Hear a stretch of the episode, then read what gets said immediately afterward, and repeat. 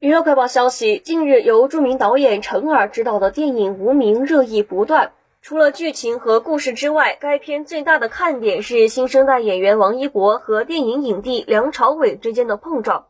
作为首部自己主演的谍战题材影片，王一博表示，拍摄过程很享受，很过瘾，这个题材很新鲜，很有出演的欲望，但对自己也是一个不小的挑战。毕竟是首次挑战谍战题材，幸好有导演和各位前辈的不吝赐教，自己通过这部作品学会了很多，感悟了很多，也成长了很多。梁朝伟还称赞王一博演技，说他是很有表演天赋和演艺潜力，后生可畏。